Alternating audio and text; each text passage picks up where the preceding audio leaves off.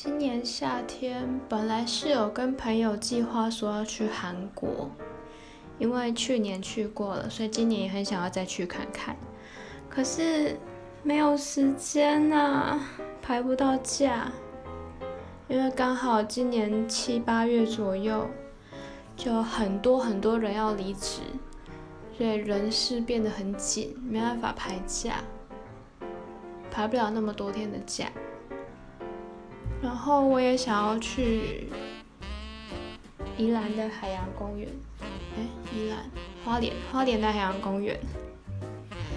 因为前两年去过一次，然后就突然很想要再去看看。